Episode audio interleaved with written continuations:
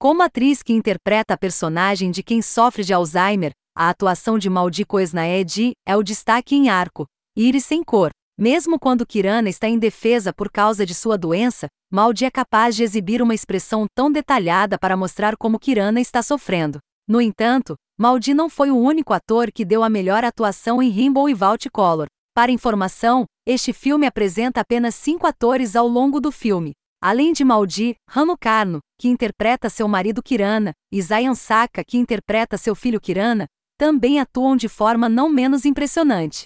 Você certamente não está surpreso ao ver a boa atuação de Rano e Maldi, porque eles são atores seniores. Bem, a atuação de Zayan, que é contada como um ator novato, deve ser apreciada neste filme.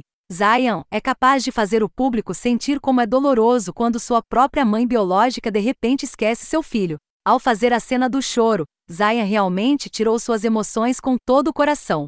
Pelangi Tampavarna é de drama familiar indonésio de 2022 dirigido por Indra Gunavan, produzido pela Falcon Pictures e adaptado do romance de mesmo nome escrito por Mafrisa Kifani na plataforma Kikiku. O filme, que apresenta Rano Karno e Maldi Koesnaed nos papéis principais, está programado para ser lançado em 17 de fevereiro de 2022.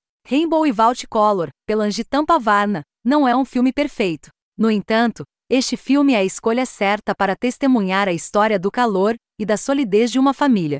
Surpreendentemente, este filme conseguiu remover a imagem de Duel e Zaenab de Rano Karno e Maldi Koesnaed,